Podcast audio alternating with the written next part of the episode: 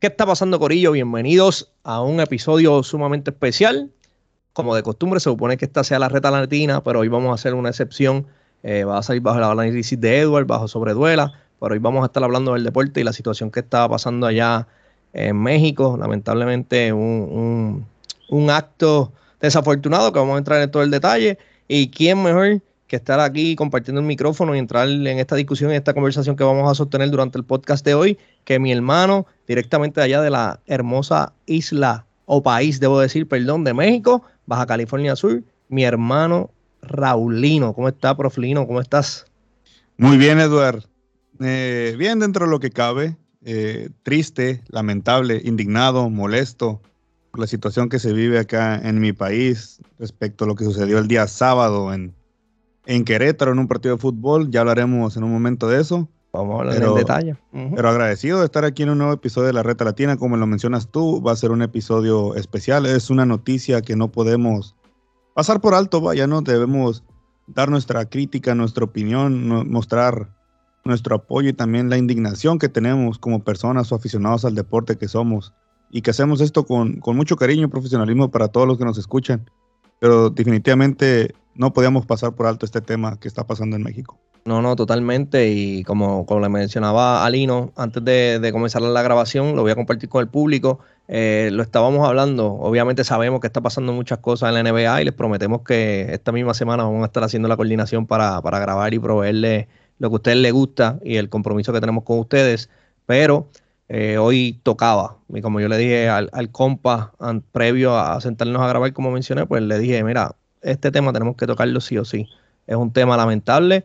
Lo hemos hecho en otras ocasiones. No sé si recuerdan, eh, hubo un tiempo que cuando estuvo pasando lo del Black, Black Lives Matters, uh, todas las revoluciones, todas las protestas, debo decir, todo lo que estaba sucediendo, nosotros hicimos un podcast con mucho respeto, como dijo Lino, dimos nuestra opinión, sabemos que son temas controversiales, sabemos que son temas sensitivos, pero definitivamente lo que pasó este pasado sábado eh, ha sido sorprendente. Y quiero arrancar diciendo que una de las cosas que a mí me llamó y me atrapó de los deportes desde bien joven, eh, cuando era niño, literalmente, más allá del aspecto competitivo y uno medirse y ver si puede superar a, los amiguitos, así sea una reta en, frente a la calle, de donde uno estaba creciendo y criándose, también era esa conexión que uno hace. Uno tiene la oportunidad de, de conocer muchas personas, yo al sol de hoy todavía tengo personas que conocí a través del baloncesto, que fue el deporte que más practiqué, pero también tengo amistades cuando jugué voleibol, cuando jugué béisbol, y son cosas que se atesoran.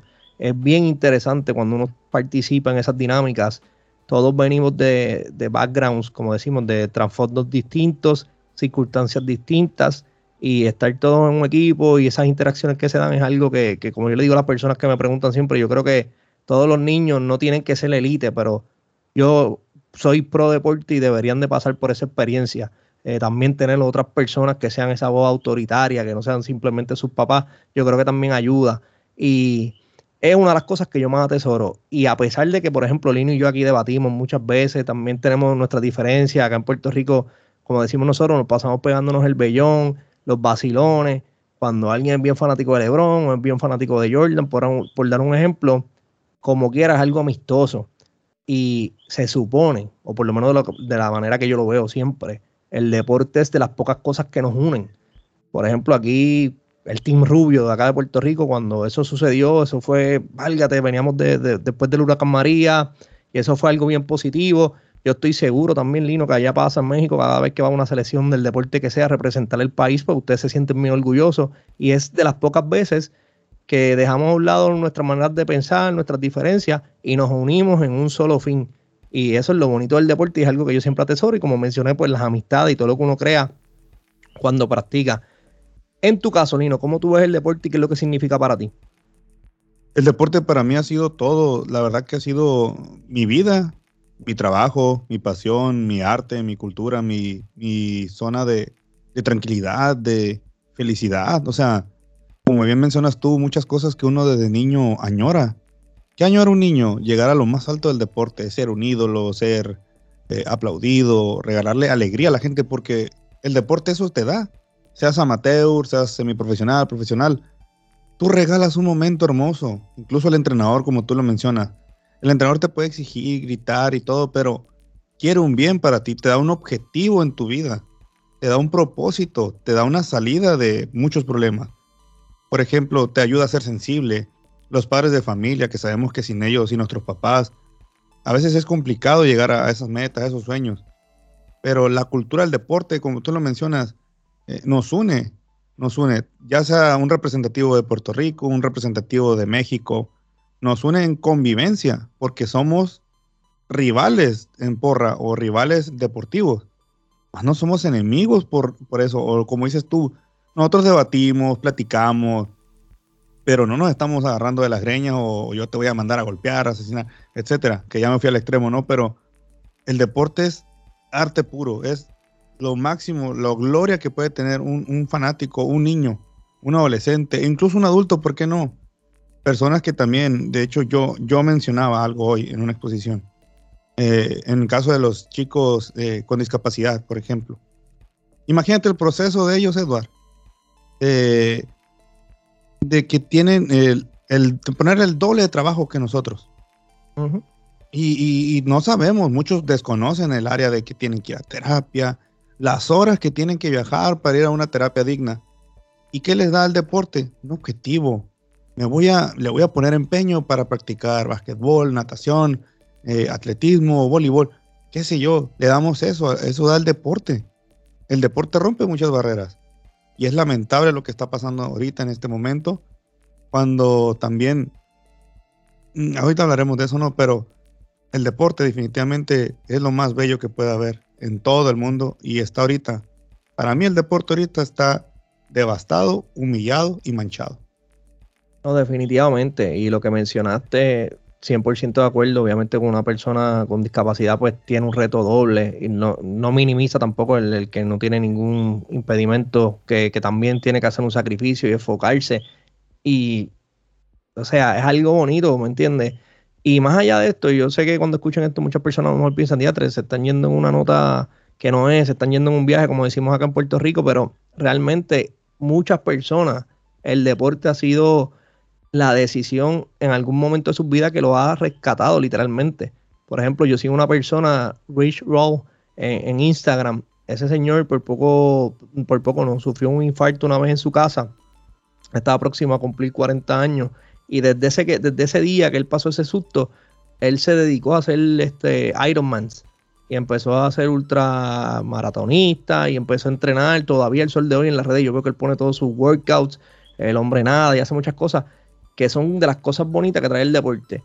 Más allá de la unión, como estamos hablando, que es lo que a nosotros nos fascina. De hecho, nos gusta tanto que todavía tenemos, mire lo que estamos haciendo, estamos haciendo un podcast para hablar de deporte. Y, no, lo bonito que lo vemos pero literalmente hay personas que el deporte les ha salvado la vida.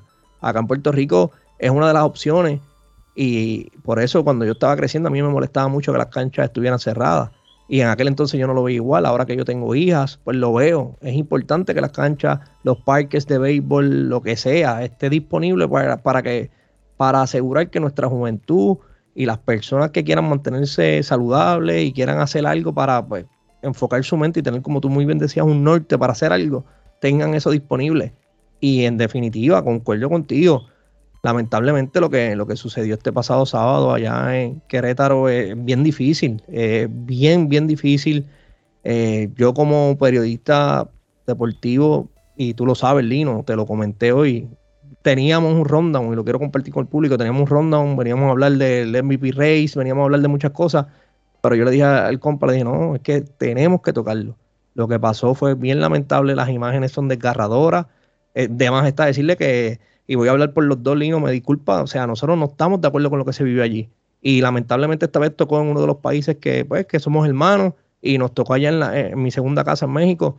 Pero hubiese sido en Puerto Rico, es más, aquí en Puerto Rico ha pasado varias veces que se forman peleas en juegos de, de infantiles y eso está sumamente mal. Y no debería pasar a ningún nivel. Y yo sé que mucha gente va a decir, ah, pero Edo, la cuerda, te cabece, uno se da la cervecita, uno está en el, calor del juego. No, no, pero es que no debe de pasar. Porque como tú muy bien dijiste, podemos estar en la porra y apoyando a nuestros equipos y pegarnos los bellones, como decimos acá, pero no hay que llegar a la, violencia. Hermano, Lino, yo no sé si tú concuerdas conmigo, pero violencia además, actualmente, mientras tú y yo estamos grabando este podcast, hay para regalar. Y no puede ser que una de las mejores opciones que tenemos, como tú muy bien planteaste, que sea el deporte y la vela al equipo favorito de uno y la vela al país de uno competir en algo, termine de la manera que, o sea, que es que lo que pasó allí todavía yo no lo puedo creer porque es que no debe pasar punto. Yo fíjate que estaba, estaba leyendo antes de, iniciar el podcast algo muy curioso. La FIBA a nosotros, México, en, selección, a nivel de selección, a, los fanáticos, por un grito homofóbico, que muchos ya lo conocen, lo, debes lo debiste haber escuchado ya, quería vetar a la selección mexicana. No entiendo ahora por qué la FIBA no hace algo al respecto. No se manifiesta, no ha hecho ningún comunicado. Y creo que ya pasó el tiempo suficiente para que la FIBA tomara cartas en el asunto y no dejárselo a la Liga Mexicana. Eso también, eso a mí me tiene indignadísimo. Es lamentable. Hasta ahorita lo que se ha manifestado acá en México es que las porras visitantes ya no van a entrar a los estadios. Pero eso no basta. No es suficiente eso para parar esta violencia. Entiendo que es un negocio, no se va a tapar tampoco el sol con un dedo, que es mucha la mafia del fútbol mexicano, demasiado, y eso poco nos atrevemos a decirlo. Gracias a Dios que tengo la oportunidad de decirlo aquí en el podcast y no me, va no me voy a tentar la lengua para decirlo, pero es una mafia enorme. Sí, yo soy fanático del América, me encanta la carrilla, la broma, pero como les dije, soy rival en, en la porra, pero no soy enemigo de nadie. Y eso no me da derecho, no tenemos por qué casi querernos asesinar o crear violencia, porque esto fue desgarrador, como tú lo dices.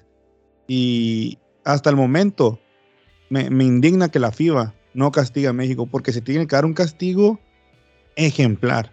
Por ejemplo, se me hace tan ridículo que usen a la América de, broma, y no porque yo sea americanista, de que está en el último lugar, son sotaneros merecidamente, y que está en planes o en pláticas o sobre la mesa el, cancelar la liga. Ah, que se salva la América y broma, eso es tan tonto, tan absurdo de la gente. Ahí está el claro ejemplo de la pobreza en, nuestro, en el cerebro de mucha gente mexicana. Y perdón, disculpen que lo diga, pero usar eso como un meme se me hace lamentable. Eh, deberíamos manifestarnos de otra manera. Ahora quieren que también por ahí suena el que la corregidora sea vetada por cinco años. No sé si es verdad o no. Que el presidente hay que correrlo. Eso no es suficiente. No va a ser suficiente, la verdad. La corregidora para la gente, para el beneficio de los que están acá en Puerto Rico, es el estadio donde pues, el, club este, juega, obviamente como la el Gallo Blanco, correcto, allá como local, para, los de acá de Puerto Rico que no saben, pues eso es lo que se refiere el hino. Y ya que lo hemos mencionado y hemos hecho alusión y quisimos comenzar pues dando lo que significaba los deportes para cada uno, pues nada, lamentablemente el que no lo sepa o no lo haya visto, pues qué bueno, porque no, no es algo positivo, no nos sentimos orgullosos, como dijimos, pero tenemos que hablarlo Lamentablemente el pasado sábado estaban los gallos contra el Atlas allá en la, la corregidora, ¿verdad? Es correcto. Y en, el minuto 63 empieza una pelea, un motín, como dice acá en Puerto Rico, en la, en la tribuna, allá en el área de los bleachers, y fue escalando la situación a nivel de que llegó obviamente al campo. Lamentablemente el deporte rey en México, uno de, uno de los países que, de los mejores exponentes, en mi opinión, de ese deporte que haya pasado en su liga, pues como lo que nosotros conocemos acá en el béisbol, en el invernal, pero en la liga de ellos allá. 26 heridos, imágenes que no quiero ni describirla porque son bien fuertes, padres de familia protegiendo a sus hijos, sus esposas, por todo lo que estaba pasando, gente quitándole la ropa, golpeándolo. De verdad que algo bien, bien, bien triste. Y ya que eh, eh, quería compartir eso con ustedes, literalmente lo pueden buscar en, medios noticiosos de allá de México, también ESPN, por ejemplo, pueden buscar que tienen un buen artículo y tienen un, pues lamentablemente una cobertura especial minuto a minuto, literal, de todo lo que está pasando desde el sábado hasta el día de hoy. Y a lo que quiero entrar ya de lleno en, el tema en discusión y lo que nos toca hoy. Estoy contigo. La FIBA eh, ese silencio preocupa, ya es demasiado tarde, ya se suponía que hubiese salido un statement contundente diciendo cuáles iban a ser las sanciones, sea a nivel nacional, eh, digo, obviamente la FIBA tiene que ser a nivel del próximo mundial, si los van a, los van a vetar, eh, las decisiones que quiera tomar México, pero aquí lo que me llama la atención y mirándolo desde afuera, Lino, tú que estás allá, pues, pues a lo mejor me puedes dar un poco más de luz, preocupa mucho. sinceramente, la tengo que cantar como la veo la seguridad de, ese, de la corregidora es una porquería. Eso no sirve. Es una basura. sí, no informa. O sea, lo que pasó allí es que uno ve los videos y es que es demasiado absurdo. O sea, ¿Cómo tú puedes, o sea, explícame eso, o sea, no, en serio tú tienes un equipo de la liga profesional de ustedes, y lo digo con mucho respeto, Lino, que no tiene seguridad cuando hay un evento en su propio estadio. Eso no me hace sentido. Y, no solo en la corregidora, Eduardo. En la mayoría de los estadios es lo mismo. Eso, pues eso es un problema enorme. No es. Se ha controlado muchas cosas. Porque también te digo, ha habido casos. No es el primero. Este es el más desgarrador. Pero anteriormente, les voy a recordar, América Sauquetano. Se armó la trifulca en el estadio de Santos. Ahora ya subió el nivel y va a volver a subir hasta que la Liga Mexicana y la FIBA no hagan algo correspondiente. La verdad que no basta los grupos de seguridad que contratan. Aparte que son lamentables los que están. Policías que ni siquiera están concentrados. No deberían ni estar viendo el partido.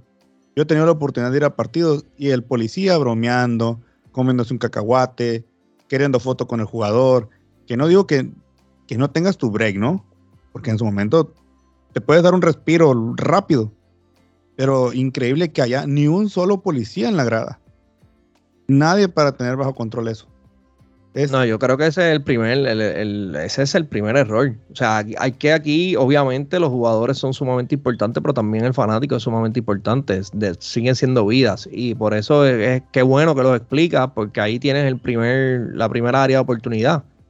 O sea, ¿cómo tú me vas a decir a mí que en la liga profesional que se consume? Porque a lo mejor acá en Puerto Rico ustedes no lo saben, pero Aquí tienen a Lino. Lino puede dar fe, eso se consume. La carrilla, como dicen ellos, cuando se pegan los bellones son enormes y hay mucha afición que está siguiendo el, deporte allá en México. Obviamente el, el fútbol es parte de su cultura, pero me llama demasiado la atención porque yo te lo dije, para mí es una basura, pero es más preocupante aún que tú me confirmes que en efecto no es solamente allí en la corregidora, sino que en todos los estadios esa es la norma.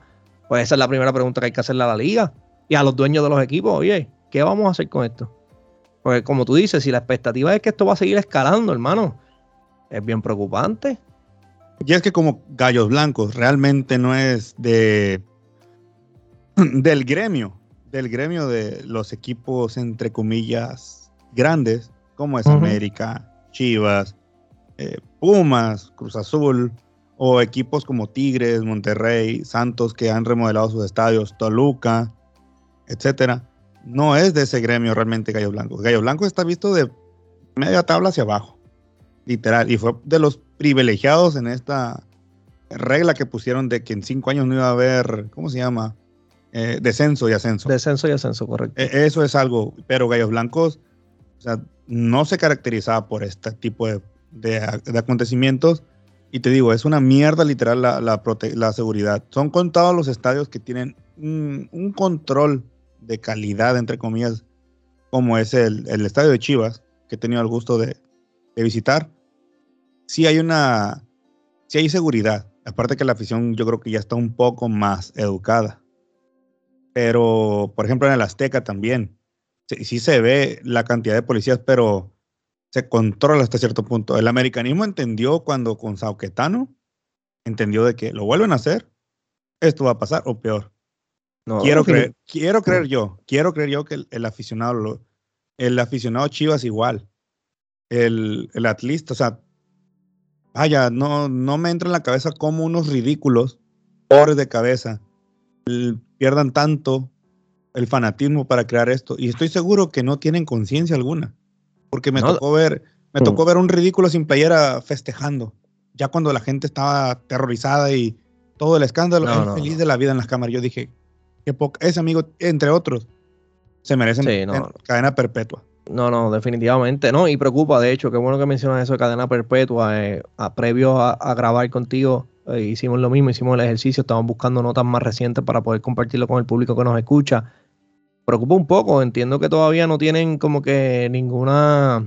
Acá le dicen hay un warrant, una orden como que alguien identificado, ¿me entiendes? Como que, la policía está tratando de hacer eso, pero que no tienen una investigación todavía, que no tienen como que claros eh, posibles culpables, por así decirlo, de, artífices de, todo este desmadre que se, que se estuvo viviendo allá. Ahora bien, fíjate, Lino, dijiste algo ahorita y quiero, quisiera compartirte algo que pasó por mi mente cuando lo mencionaste. Ahí también está la hipocresía de la FIBA. Y te voy a decir por qué. No sé si tú recuerdas que hace, creo que fue dos mundiales atrás, cuando estaban de moda las bubucelas, ¿te acuerdas? Sí, sí, me acuerdo, claro que, que sí. Lo que, que en el próximo mundial la retiraron porque que si por televisión no se veía bien, que si los jugadores se quejaron, que se... Entonces, mira qué hipócritas son.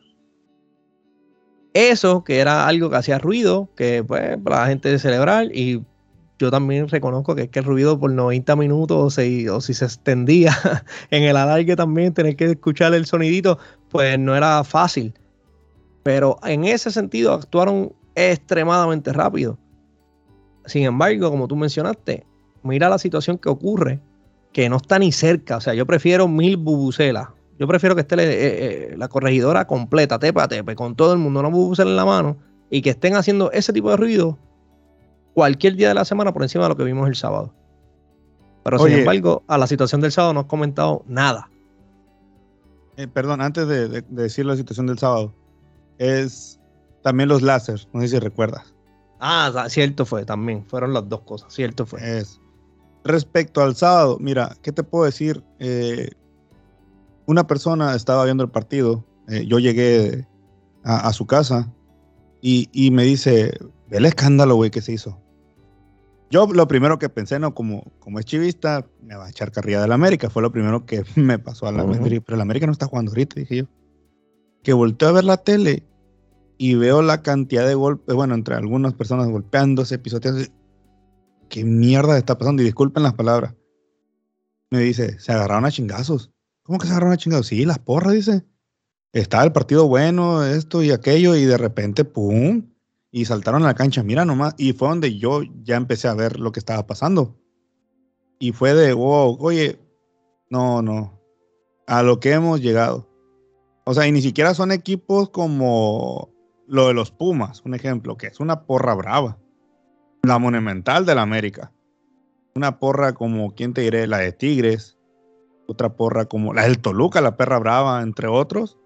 O sea, ni siquiera fue una porra de esas. Que cuando juega América, Pumas, no te imaginas. Ahí sí me ha tocado ver la cantidad de policías que van en ese partido, pero ni cerca de la cantidad de policías que debería haber en un juego Querétaro Atlas me robaste las palabras. Es que no deberíamos esperar simplemente que tengamos dos aficiones que sean fuertes para entonces preocuparnos por la seguridad. Es que eso debería ser la norma y no la excepción, ¿me entiendes? Ese es precisamente mi punto. Eh, más allá de que fue lamentable, estoy contigo. Es como todo. También acá pasa mucho en Puerto Rico. Muchas veces son uno que otro estúpido que daña el espectáculo. Que se da dos cervezas de mano, sabe beber, se vuelve gracioso y terminan una estupidez. Volvemos debe ser la norma. Y no me malinterprete, yo puedo entender que hay juegos y hay juegos. Yo lo, o sea, me, queda sumamente claro. Por ejemplo, aquí ahora mismo tenemos la, la rivalidad en el baloncesto superior nacional eh, entre los capitanes de Arecibo y Bayamón. De hecho, el, el, sábado pasado, no, el anterior, estuve participando de, de, un adiestramiento de capacitación como parte de la Asociación de Periodistas Deportivos y el presidente fanático de, de los capitanes de Arecibo, sin embargo, el recurso que vino a darnos la charla era fanático de, los vaqueros de Bayamón y estaban bromeando todo el, todo el, todo el periodo, todo el curso, en toda la charla, debo decir, bromeando con eso. Y está chévere, se, se, entiende y sigo tu punto y lo puedo entender a la perfección y sé que no es tu culpa, pero eso es una exigencia que ustedes allá en México yo pienso que tienen que hacerle también a la liga. No, es que no puede ser simplemente cuando venga el América contra el Chivas, por dar un ejemplo, o América y los Tigres o el Puma, como mencionaste, no, es que deberían esforzarse por tener la misma seguridad como si fuera un juego final o un juego entre una rivalidad de dos aficiones grandes todo el tiempo para evitar situaciones como la que pasó el sábado que como tú muy bien planteas son equipos que pues normalmente pues, no están en el tope de la tabla pero es que no puede pasar eso ¿me entiendes? no, no, no en mi mente yo no, no, no lo puedo ver de verdad hermano no y mira ahorita para mí el fútbol mexicano o los dueños incluso John de Luisa, estoy casi seguro que están buscando la manera de que la liga se termine. Yo veo muy, muy difícil, y menos si FIBA no se pone rígido con México, que sabemos que en México no es por nada, pero le da mucho a ganar a la FIBA. Claro, eso, eh, oye, esto es negocio. Y México, volvemos, ustedes son un país grande y con mucha cultura de fútbol. Salino, definitivamente yo no creo que, y entiendo lo que tú dices, no creo que la FIBA y el resto del mundo no valore la calidad, de, del, la calidad del fútbol que se juega allá en, tu hermoso país. Yo obviamente para que también es un beneficio económico. Y al final del día, la FIBA, al igual que los dueños de los equipos de allá, eso es lo que están buscando, compa. Y es que el mexicano es muy consumidor. Mucho. Por donde me la ponga. El puertorriqueño también. Todos los, bueno, sí, ¿no? Todos los que son súper fanáticos, incluso el X partido. Y hoy me lo decían en la mañana. Vas y compras un refresco, unas cervezas, un sándwich. Ya compraste algo, ya consumiste algo. Y eso en los patrocinadores de FIBA es ganancia. Te sentaste a ver la tele. No, que invitaste a tus amigos. Que organizaron algo. Que consume. Eso le da ganancia al fútbol el mandar un WhatsApp, todo eso, todo eso le da a ganar al fútbol, a la selección, a la federación y por ende a la FIBA.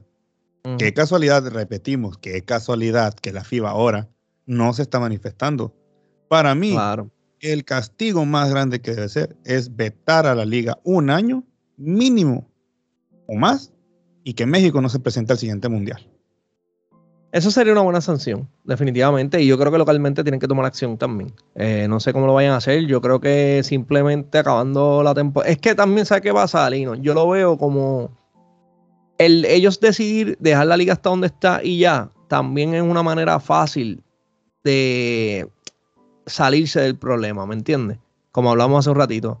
Es más fácil hacer eso que en lugar de asegurarme tener lo suficientemente, tú me entiendes, la, suficiente cantidad de policía en todos los estadios cada vez que yo tengo un partido. Pues que es más fácil, pues vamos a acabarla. ¿Me, sigue?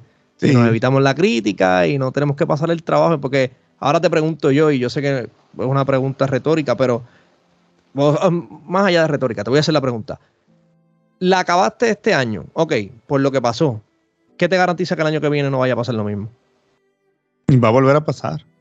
Va a volver a pasar porque es que no se está atendiendo el problema, ¿me entiendes? No se está yendo a la raíz del problema. Yo creo que estoy con, concuerdo contigo 100% en términos de la FIBA, está demasiado de paciente, no se ha expresado. Yo creo que hasta cierto punto, en la medida que el tiempo pase y no se expresen y no sugieran X o no planteen sus sanciones a México como país, lamentablemente por esta situación, a, mi ver, son igual de cómplices. Es como haber estado en la cancha dando golpes. Esa es mi, opinión en cuanto a la FIBA.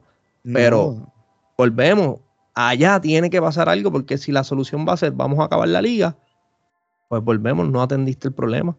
Te pusiste una curita, pero te rompiste el brazo. A puerta cerrada. A puerta cerrada. Si lo vas a terminar, quieres poner un ejemplo a la afición o a, esa gente. Correcto, correcto. A puertas cerradas terminarlo. Y eso es, un castigo también a los equipos porque, ¿y, las entradas? ¿El claro. Es que, óyeme, tú lo dijiste ahorita, esto es un negocio. Y de la única manera que tú puedes resolver este tipo de situaciones es afectando lo que a ellos les interesa, el dinero.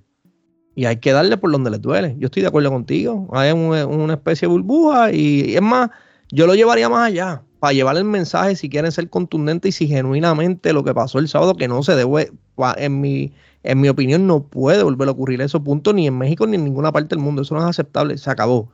Eso, eso, eso para mí está sumamente claro. Pero si quieren hacer un mensaje más contundente, termínala como tú dijiste. Nadie, ningún equipo tiene fanáticos. Van a ir como estaban cuando había COVID.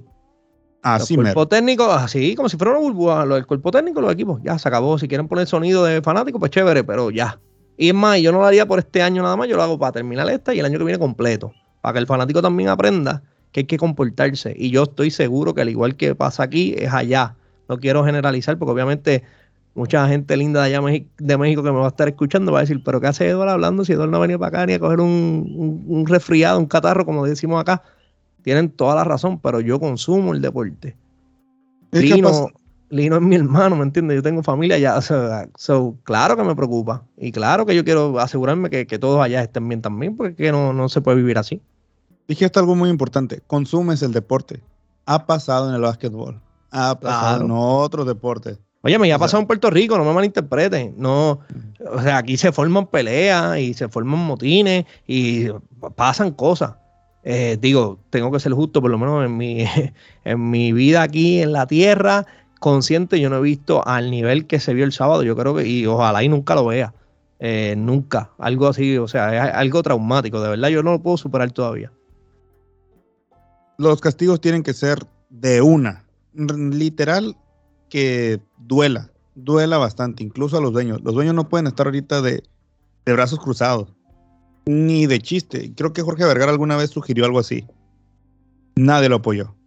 Obviamente ya Jorge Vergara dejaba de ser de, del gremio de, entrenadores, de, de ese élite. Pero Jorge Vergara yo creo que tenía muy buenas ideas respecto a la seguridad. Por, eso te comento yo. Yo en los juegos que he ido a ver a Chivas América en Guadalajara, nunca hubo un incidente. Y mira que son fanáticos. exacto, y se, apasionan, claro. Y, sí ha habido anteriormente en un juego de la América, llegó a ver, no recuerdo el año, lo acabo de leer, pero hubo muertos. Alrededor de ocho, fue lo que leí. Wow. Ahorita son más de ocho. Y muchos heridos. Muchos. No, no, no. O sea, ay, como tú mencionas, las imágenes son desgarradoras. Gente con sangre. Madre de familia poniendo su cuerpo para evitar que sus hijos no sufran. O sea, imagínate nomás. Aún así, fíjate también, de cierto modo, la corregidora abrió las puertas para que vengan y salgan al estadio, aquí al pasto.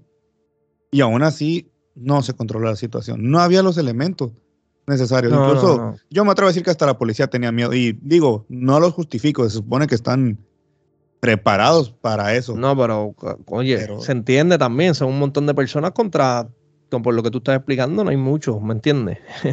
y es matemática, claro, o sea, entiendo lo que quieres decir y sé que no es menospreciando el trabajo que hacen los policías que están allí, lo, lo entiendo, pero también hay que ser justo, o sea, un solo policía para un motín o, ¿me entiendes? Una trifulca de 100 personas. Está complicado. Por más bueno que sea el, policía, ¿me entiendes? Son demasiadas muchas personas para no tratar de, controlar. No es demasiado. No, no hay control en eso. O sea, ya el policía hizo lo que tenía que hacer. Yo creo que lo mejor que pueden hacer es tratar de salvar a la mayor cantidad de personas, que aún así no fue suficiente. Es hasta traumático. No quisiera estar en los zapatos de esas personas que estuvieron en el estadio de la corregidora de Gallos Blancos. Y entonces, aquí es la parte triste, por lo menos para mí, Lino. Como mencionaba al principio del podcast, otra de las cosas bonitas que tiene el deporte que en la gran inmensa mayoría, por la, la gran inmensa mayoría no, en todos los deportes, son eventos familiares. Entonces, yo creo que las repercusiones de esto, por eso es que es un tema serio y la liga ya a nivel local, igual que la FIBA, tienen que tomarlo como con la seriedad del asunto. Esto literalmente puede cambiar drásticamente la manera que las personas consumen el deporte. Ahora mismo yo estoy casi seguro que muchas personas que no estaban ni siquiera allí el sábado vieron toda esa situación y de ahora en adelante van a ver los juegos por la televisión. O sea, imagínate. Sí, porque me, entiendes lo que te quiero decir. ¿Para qué, para, qué, ¿Para qué tú te voy a exponer a ese tipo de situaciones? O sea, imagínate tú que tú salgas con tu novia, que salgas con tu mamá, ¿me entiendes? Con la familia, vayan a pasar un rato chévere y no sea ningún revolú, o sea, no, no sea una situación que sea directamente contigo o con algún familiar de los que ande contigo. Pero, ¿me, entiendes por dónde voy? estoy allí. Entonces yo no fui, yo no estoy metido en el revolú, pero estoy allí también y puedo verme afectado. Entonces, pues también tú como persona vas a decir, digo, ya nosotros que estamos ya mayorcitos, ¿ves? los jóvenes a lo mejor no les importa, pero ya yo lo pensaría como que yo no voy para allá con mi esposa, ¿para qué? Para meterme un revuelo, pues sí, lo puedo ver en mi casa tranquilo, con el aire acondicionado, ¿me entiendes? Cómodo, sin gente gritando. Que yo pienso que por eso, más allá del mensaje que se debe llevar, también tienen que ver la repercusión de que este acto tan triste haya sucedido el sábado, porque esto puede cambiarle literalmente lo que a ellos les preocupa el negocio, pues esto literalmente les puede cambiar la manera de hacer el negocio con el fútbol. Y es que ya no puedes tapar el sol con un dedo. Las imágenes ahí están. De acuerdo. Y, imagínate, hemos ido desde Los Cabos hasta Ciudad de México y Guadalajara a ver un partido. Que en uno de esos viajes nos hubiese pasado eso. No, ya. ahora imagínate, mm, te voy a platicar rápido la historia. Mi cuñado llegó a ir a un juego de un clásico y a los días fueron a ver al San Luis, donde juega un, paisano de nosotros acá de Los Cabos. Imagínate que, contra el Toluca, San Luis Toluca. Imagínate que en ese partido les hubiera tocado un acontecimiento de estos. Salir desde Los Cabos hasta el interior. y que probablemente les hubiese pasado algo. O sea, imagínate que uno es fanático. Ah, yo la pienso ya tres veces en ir. Yo sí, porque, oye, no, como dices tú, llevo a mi novia o, o voy con familia, o voy con amigos y donde nos regresemos de allá. Sí, el, no, club, el club no nos va a reponer la vida. no, de acuerdo, de acuerdo. No, y volvemos, es un evento familiar que tú vas a pasarla bien. ¿Me, entiendes? No es ir a buscar el problema. no, no, y luego, imagínate, no, es que ah, no, no tengo palabras de consuelo para nadie, pues. Esto es lamentable, fastidioso, molesto, mucha indignación y merece el mayor castigo de la Liga del Fútbol Mexicano. Yo, voy a ser sincero, ya no me dan ganas de ver fútbol. Para nada, ni, ni la selección. Yo le perdí sabor a la selección. Ahora con más razón digo, no voy a consumir hasta que no no se haga algo que duela, ejemplar. Y en términos de los medios, Lino, tú que estás allá, ¿ha sido cubierto con, o sea, tú, tú entiendes, tú te sientes cómodo con, la cobertura que ha recibido a nivel nacional esta situación o tú crees que no se mencionó y no le han prestado la, atención que debería? Yo creo que sí. Yo creo que ahora el panorama en los medios es más amplio. Ya no es solo Televisa, ya no es solo TV Azteca. Eh, por ejemplo, personas como voy a mencionarlo, ¿no? En, en ESPN Fútbol Picante, en Fox Sports, gente que llegó a estar en Televisa como en TV Azteca. En estas plataformas, ellos han, yo he notado que tienen más libertad de expresar lo que en determinado momento no lo hicieron. Un ejemplo, un José Ramón Fernández se limitaba mucho. Un David Faitelson se limitaba mucho. Un Álvaro Morales. O quien tú quieras, el nombre que tú quieras. Ahora no, sí, sí he sentido que por parte de fútbol picante, sí se ha llevado esa cobertura, fíjate, de minuto a minuto estar ahí. Y, las críticas sí han sido muy duras. El señor David Faitelson lo sigo en Twitter. Ha dado unas críticas que ahora sí que ni el Canelo las aguantara. Porque es un no, no. lo que pasa. sí, no, no, lo sabemos, pero lo que pasa es que lo que sucedió, o sea, no es para menos, Lino. De verdad. No, no, no, y te digo, sí creo que se ha manifestado muy bien en los medios. Muy probablemente, muy probablemente haya cosas que no saquen todos los medios. Pero en cuestión de la cobertura en ESPN Fox Sports, yo he notado que sí se han ido muy duro tanto contra los dueños, contra el que debe haber un castigo duro, pero duro al fútbol mexicano. Y sé que muchos, ahora sí, bueno, aplica la frase, pagan justos por pecadores. Esa es la realidad. Y merecidísimo debe ser eso. Claro, es que ahora digo yo, si tú no mereces estar aquí porque no te sabes comportar, es que volvemos, yo no sé cómo, ¿me entiendes? Es bien difícil para mí saber quién se va a portar bien y quién no. Pues fueron dos o tres personas nada más que fueron unos irresponsables y este fue el desenlace, pues sabes qué, como yo no puedo discernir quién es quién viene con buenas intenciones, porque recuerda, el, infierno está lleno de, buenas intenciones también. Mucha gente está en el infierno que, tiene buenas intenciones, ¿me entiendes? So, que es lo mismo. O sea, yo no sé, tú puedes ser, te puedes ver buena persona, pero yo no sé si tú vas a llegar a, la cancha, al estadio, a hacer un, a hacer un revolú, como decimos acá en Puerto Rico. Pues definitivamente la vida es así, pero de lo que vuelvo, y sé que lo he dicho ya como cuatro veces en lo que va de podcast y lo voy a repetir ahora una vez más, es que no es aceptable y lo que se vivió, volvemos, como tú dijiste, hay imágenes no solamente de madres protegiendo a sus hijos, un padre literal protegiendo a toda su familia. No, o sea, no hay necesidad, no hay necesidad. Y estoy casi seguro que esos fueron uno, dos, tres turbas, como decimos acá, que fueron los que dieron el, pie forzado para que pasara lo que pasó. Pero definitivamente hay que tomar acción y la gente tiene que educarse y hay que aprender y volvemos. Podemos ir allí, podemos por ejemplo, Lino de América, yo voy a Chivas y podemos vacinarnos y pegarnos un bellón, pero oye, al final, de, ¿sabes qué es lo triste? Son mexicanos golpeando mexicanos.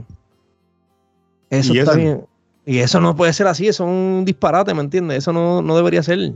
Pero es que esa es nuestra cultura. Tristemente, esa es nuestra cultura. Si quieres ver dos personas matándose, un mexicano a otro, eso es nuestra cultura, nuestra mentalidad.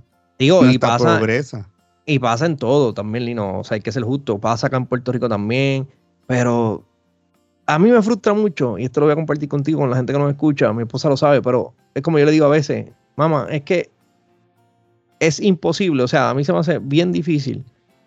Como nosotros, que en este momento de la humanidad, cuando usted busca la historia de la humanidad, nosotros somos bendecidos en muchas cosas. Nosotros hemos tenido mucha más educación que otras personas que estuvieron aquí antes que nosotros, ¿verdad? Y tenemos acceso literal en, el dispositivo móvil. Usted puede buscar cualquier duda que usted tenga, usted va a tener acceso a contestar cualquier pregunta que usted tenga. Si tiene esa, esa curiosidad, ¿verdad? Intelectual.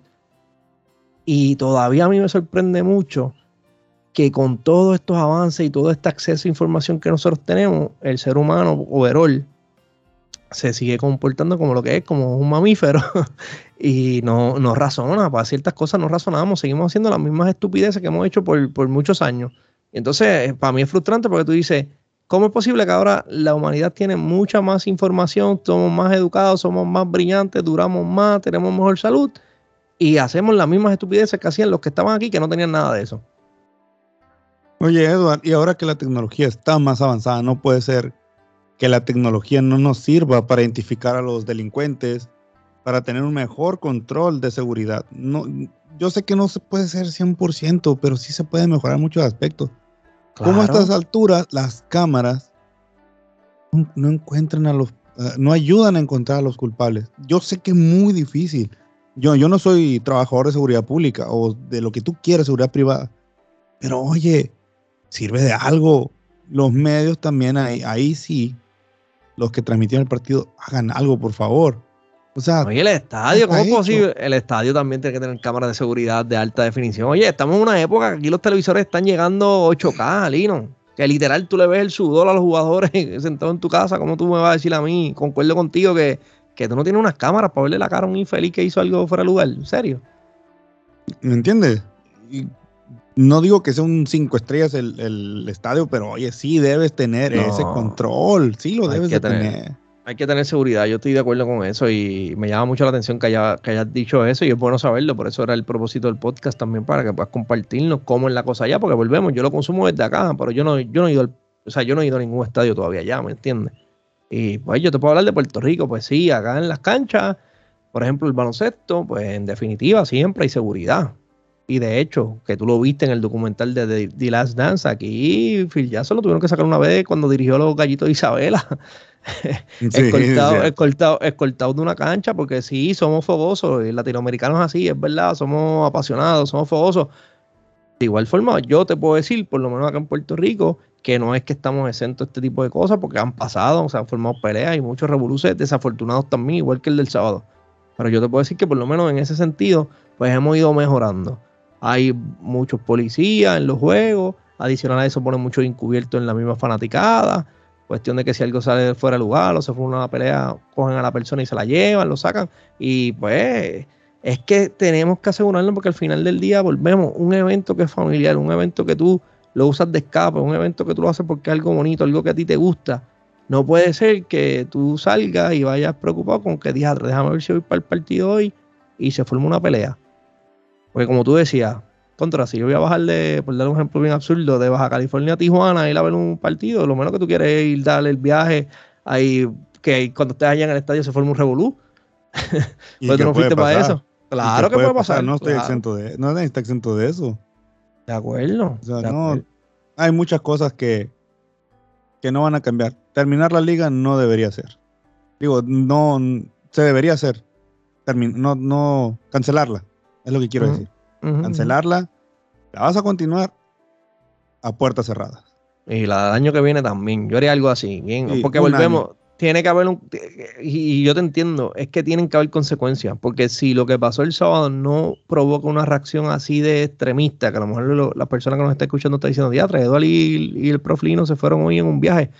No, es que tienen que haber consecuencias porque también, yo estoy casi seguro que allá en México pasa también.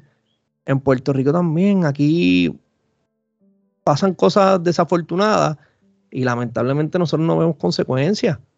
Entonces, ¿por qué crea eso en la, en la gente? En las personas que no respetan a la vida de los demás y son unos irresponsables. Pues este, esta supuesta seguridad o tranquilidad de que no me van a coger, no me van a atrapar, y eso está mal. No, si usted hizo algo malo, usted tiene que pagar la consecuencia porque todos los actos tienen una consecuencia y en este caso, lamentablemente, pues nos tocó lo que nos gusta el deporte, pues sí, le toca a la FIBA, le toca a todos los dueños, le toca a la liga per se, a los auspiciadores, a, las televisiones, tú me entiendes, a los medios. Todo el mundo es responsable, incluyendo al fanático. Y todos tienen que pagar porque es que, ¿me entiendes? Si no tomaron las medidas de seguridad suficientes, no se, se, se aseguraron de que el producto y que todo saliera como se supone que haga, como personas razonables y personas adultas que van allí y las familias que van, no, pues tienen que haber consecuencias para todos Y todos tienen que entenderlo. Duras, duras y ejemplares. Definitivo. El mensaje sea contundente, como dijeras tú. Contundente. Totalmente de acuerdo. Lino, agradezco mucho esta conversación. De verdad que sé que, hicimos un podcast diferente a todas las personas que, nos escucharon y sacaron un ratito para escuchar pues, nuestras opiniones, nuestros comentarios sobre la situación tan desafortunada que se vivió allá eh, en México este, este pasado fin de semana. Hermano, cuéntame dónde te pueden conseguir las personas para que sigan consumiendo todo ese contenido interesante del baloncesto y obviamente en, una en notas mucho más alegres también. En todas las redes sociales, en Facebook, Instagram, Spotify, Apple Podcast, Google Podcast, en todas esas plataformas nos pueden escuchar como Sobreduela. También andamos ahí en Twitter. Y Edward, ¿a ti en dónde te pueden encontrar? También pueden conseguir en todas las redes sociales bajo el análisis de Edward, excepto en Twitter, como siempre les digo, arroba análisis, la letra de Edward. Eh, como les dije ahorita, muchas gracias a Lino por estar aquí. Queríamos hacer esto. Entendíamos que tocaba tocar este tema, pero tranquilos porque estén pendientes las redes del Lino y el mío y las mías porque este jueves venimos con algo para ustedes y ese día sí que vamos a hablar de la reta latina y vamos a entrar con todo lo que está pasando en la NBA y Jay Morant. Lo voy a dejar con esto, Lino, así voy a cerrarlo hoy. Ya Morant está en la lista del MVP Race. ¿Merece estar ahí, sí o no? Yo lo dije y lo sostengo. Ya Morant para MVP. Ya está. El jueves tiene que sintonizarnos para que vea por qué Lino piensa eso. Lino, un abrazo, hermano. Súbele o apágale. Pero no le quite. Te veo. Te quedamos.